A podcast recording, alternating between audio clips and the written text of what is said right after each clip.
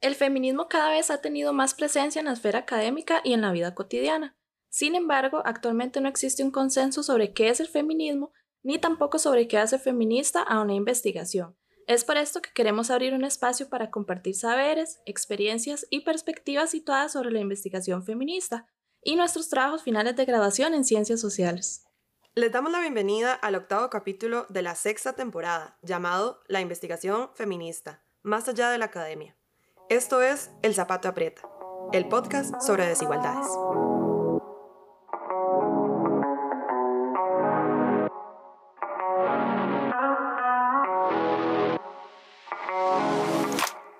Está lloviendo resto. Apenas como pareció dormir un ratico. Dale, apurate. Poner el plástico a los sillones y ayúdame a levantar los muebles para que no se mojen. Ya llegué, mamá. Hey, ya voy llegando. ¿Me puedes salir a recoger por si acaso? Sebas, ¿cómo hago para subir esta foto a mi perfil? Abuelo, nada más la seleccionas y le das donde dice publicar. Entonces, ¿a dónde vamos a pasear este fin de semana? Vamos a ver si estira la cobija con el turismo esta temporada baja. Desigualdades hay de muchas formas, pero en todas el zapato aprieta. Muchas gracias a todas las personas que nos acompañan. Mi nombre es Fernanda Chacón. Actualmente me encuentro investigando sobre las subjetividades de personas género no binarias. Un saludo cordial a todas las personas. Yo soy Katherine Araya Ballestero, egresada de Sociología y estudiante de Derecho, quien trabaja el tema de las narrativas de la criminalidad femenina violenta de las personas usuarias presumidoras en casos mediáticos de sicariato. En este capítulo también nos acompañarán Fabiola Bermúdez, Paula Guash y María Rodríguez, también egresadas de Sociología, quienes trabajan juntas el tema de derechos sexuales y reproductivos con mujeres migrantes, lesbianas y bisexuales, y Daniela Carrillo, egresada de Psicología, quien reflexiona sobre temáticas de danza y subjetividad en poblaciones LGTBIQ+, más específicamente en el baile Bow de la escena del ballroom costarricense.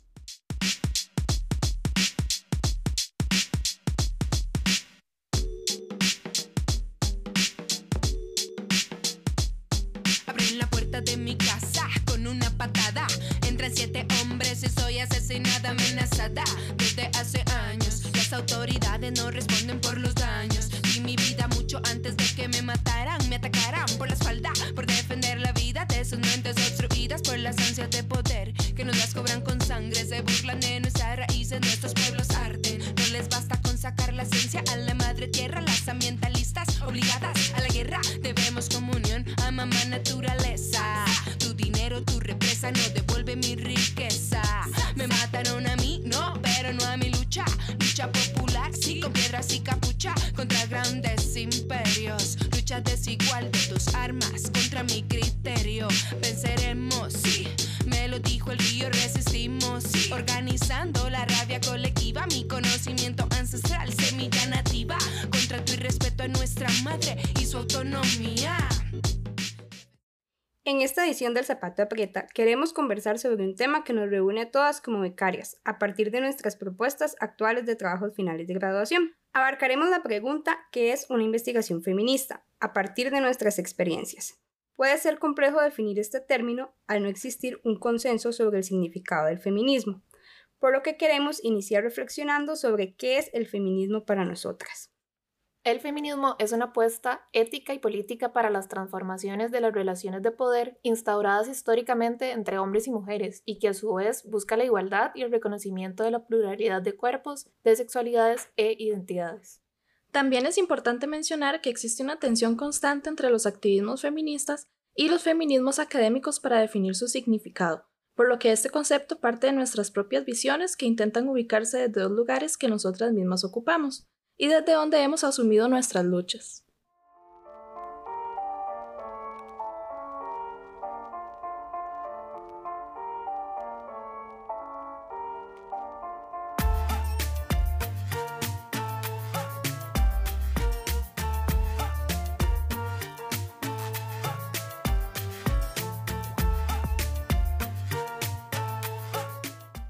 Bueno, ya que hemos establecido qué es lo que entendemos por feminismo, ahora vamos a profundizar un poco más sobre qué es una investigación feminista.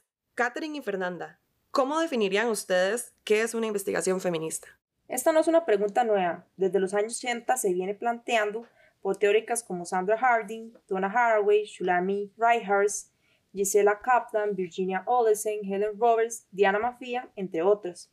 Sus propuestas nacen como una crítica al carácter patriarcal de la investigación producida, sobre todo desde las ciencias sociales. Otra pregunta que también data de los años 80 es si existe una metodología o un método feminista que definiría realmente qué es una investigación feminista. ¿Qué opinan ustedes? Bueno, desde mi punto de vista, no podríamos afirmar que las feministas investigamos a partir de métodos o metodologías propias. De acuerdo con las autoras mencionadas, lo más usual es que echemos mano a las metodologías convencionales y que lo que se está proponiendo más bien desde nuestras investigaciones se trate de epistemologías feministas. Concuerdo con Fernanda, para mí la clave está en las epistemologías feministas, es decir, en las formas de producción de conocimiento, pues como apunta Capitolina Díaz, se trata de investigaciones que permitan ver lo hasta ahora invisible y dar voz a lo hasta ahora silenciado del mundo de las mujeres. Y yo agregaría de las disidencias de género. Claro, es la posibilidad de investigar sobre temas históricamente ignorados o que habrían sido descritos desde las visiones de los hombres. Sí, por eso se trata de cuestionar los marcos interpretativos propuestos para entender la realidad social y proponer otros marcos referenciales que sean críticos y sensibles ante las experiencias de las mujeres y los cuerpos feminizados. Defensora de los ríos, de los bosques, de los árboles, mares, agricultoras, guardianes de semilla, activistas campesinas, pueblos indígenas y ambientalistas. Se convierten en perseguidas y son asesinadas, ideales según ellos son la muerte aniquiladas. Ya que hablamos sobre qué es la investigación feminista, ahora es importante cuestionarnos quiénes investigamos. Para determinar que una investigación es feminista, es importante preguntarse por la mirada de quien investiga. Históricamente, dentro de la academia, se ha pensado que los hombres, especialmente los de clases dominantes, son los principales sujetos del conocimiento y las únicas voces capaces de definir qué es la ciencia. Las exponentes de la investigación feminista han puesto las tildes sobre las IES para denunciar que la ciencia, tal y como la conocemos, tiene un sesgo patriarcal. En este caso hablamos mujeres o disidentes del género, jóvenes, estudiantes de ciencias sociales de la Universidad de Costa Rica, específicamente de sociología, psicología y derecho, becarias del Instituto de Investigaciones Sociales y feministas desarrollando investigaciones cuyo elemento común es el género.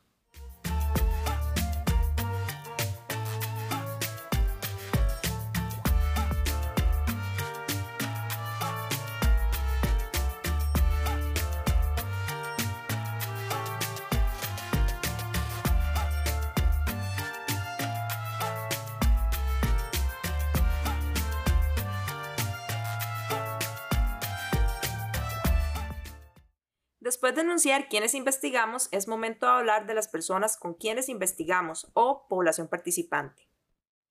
Otra pregunta importante a discutir es si es necesario investigar principalmente mujeres para que una investigación sea feminista. Yo creo que la investigación feminista puede beneficiar a todas las personas en cuanto cuestiona las construcciones y opresiones de género. Pero ¿qué opinan ustedes? En mi opinión, una investigación feminista va más allá de la población seleccionada. Una investigación feminista puede estudiar hombres, mujeres, poblaciones cis o transgénero, intersex, no binarias, o inclusive disidencias sexuales como lesbianas, bis, pansexuales. Lo que constituye este tipo de investigación no es la población de estudio, sino el marco interpretativo y el compromiso ético y político de donde se proponga. En nuestro caso, como terciarias, algunas trabajan con mujeres, mujeres lesbianas o bisexuales, personas no binarias, hombres cisgénero o gays, de manera que lo que tenemos en común es que abordamos problemáticas que le acontecen a población disidente del género. Bueno, y para mí, lo que caracteriza la investigación feminista es el enfoque, sus intenciones, el análisis que se hace con la información. Va más allá de quién investiga y de quiénes son las personas investigadas. Parte desde el respeto a la diversidad de información y del compromiso por respetar las cosmovisiones de sus poblaciones meta.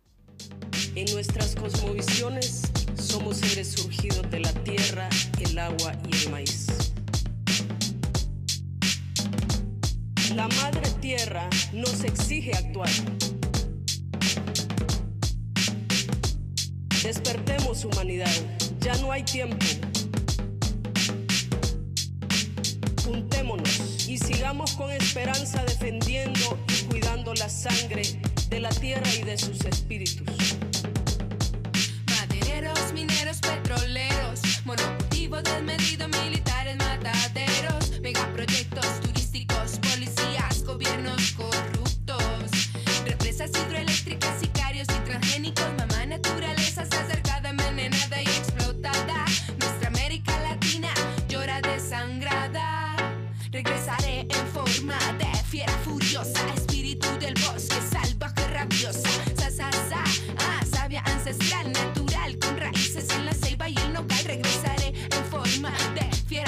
Espíritu del bosque, salvaje, rabiosa. Sabia ancestral, natural, con raíces en el roble tropical.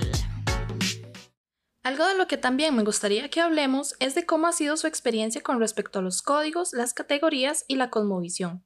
Sabemos que desde hace unos años la diversidad de conceptos para referirnos a muchos aspectos del feminismo ha estado en constante cambio. Inclusive el propio concepto de feminismo es algo que discrepa dentro de las mismas comunidades y no se puede encapsular en uno único. ¿Cómo se ha reflejado esta diversidad de conceptos y categorías dentro de nuestras investigaciones?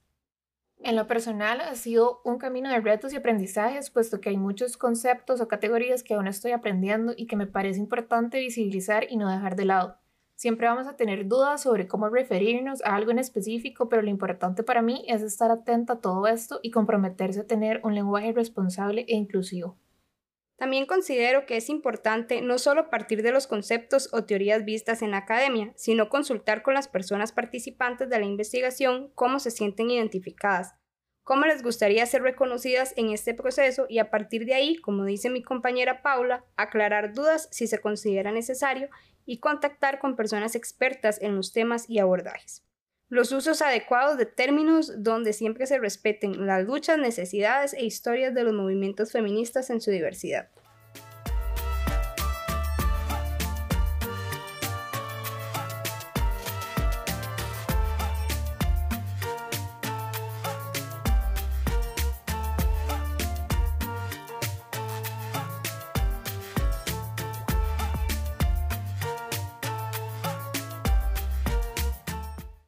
Entonces hemos reflexionado sobre quién investiga, con quiénes y qué se investiga de las aproximaciones feministas. Ahora, para terminar, queremos dialogar sobre el lugar desde donde se produce el conocimiento. Creo que antes de discutir sobre los conocimientos situados, es necesario darle a nuestra audiencia una contextualización del origen del concepto. En 1991, Donna Haraway introduce el concepto de conocimiento situado, según el cual es imposible partir de que una idea es objetiva cuando hacemos investigación porque debemos considerar la subjetividad de quien investiga y cómo éste interviene a la hora de analizar la información. Muchas gracias por la contextualización. Por mi parte, considero necesario mencionar que dicha discusión ha trascendido de campo, del de la epistemología al campo de la ética. Por eso me parece importante mencionar los aportes de las investigadoras Osorio, Gandarias y Fulladosa, para quienes la ética en los procesos de investigación relacionales y situados debe entenderse desde el acompañamiento que reconozca la agencia de las personas participantes en la producción de conocimiento colectivo. Concuerdo con Daniela, definitivamente hay que romper las fronteras entre la academia y el activismo en la generación del conocimiento. Para ello, Mariluz Esteban propone evitar la influencia de la cultura de las expertas en el movimiento feminista, pues al sacralizar ciertas autoras académicas feministas como dueñas de conocimientos que en realidad se han construido de forma colectiva, se establecen jerarquías que limitan la validez de investigaciones que no sean realizadas bajo los parámetros de la academia, lo que no permite el intercambio de saberes para facilitar un proceso de producción de conocimiento colectivo y colaborativo. Para cerrar esta discusión me gustaría recalcar que es importante comprender que cualquier tipo de conocimiento tiene un contexto específico y no se podría pretender que éste sea universal. Por ejemplo, si investigamos la situación de exclusión de las mujeres migrantes trabajadoras informales de San José, la información resultante no es equiparable para las mujeres afrodescendientes que viven en zonas rurales. Regresaré en forma de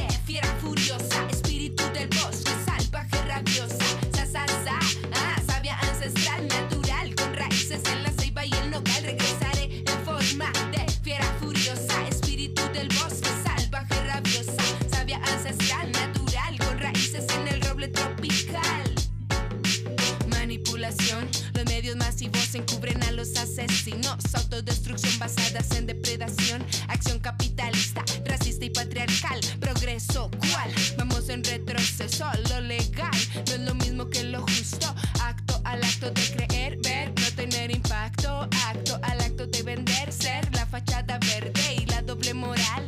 Gritando presente y yo mudé de piel, piel como la serpiente. Reencarné en gente consciente, aunque nos arrebaten el bien común. Bienes que ya no son tan comunes. Comunidades despojadas de sus bienes. ¿Quiénes? Gobiernos y empresarios, sicarios que no apretan el gatillo, pero el dinero sale de su bolsillo a huyo. Llamando a las lobas todas juntas, atacando el mismo asunto. Punto.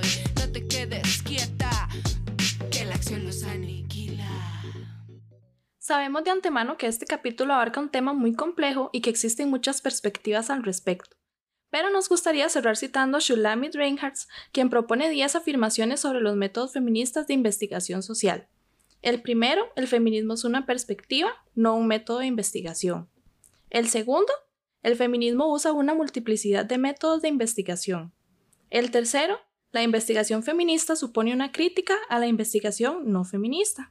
El cuarto, la investigación feminista está guiada por la teoría feminista. Quinto, la investigación feminista puede ser interdisciplinar. Sexto, la investigación feminista intenta crear un cambio social. Séptimo, la investigación feminista se esfuerza por representar la diversidad humana. Octavo, la investigación feminista suele incluir a la investigadora como una persona. Noveno, la investigación feminista frecuentemente intenta establecer una relación especial con la gente estudiada. Y décimo, la investigación feminista frecuentemente define una relación especial con la lectora o el lector. Muchas gracias a todas las personas que comparten este espacio con nosotras. Esperamos que nuestro episodio haya dejado algún impacto positivo en sus vidas.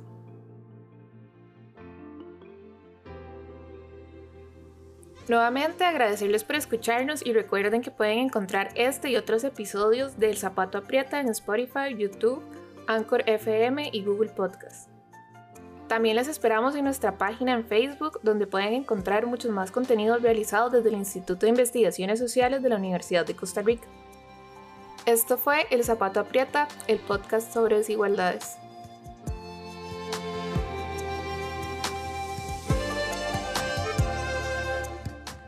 La canción destacada de este episodio es Furia Ancestral, del artista costarricense La Voz Nativa.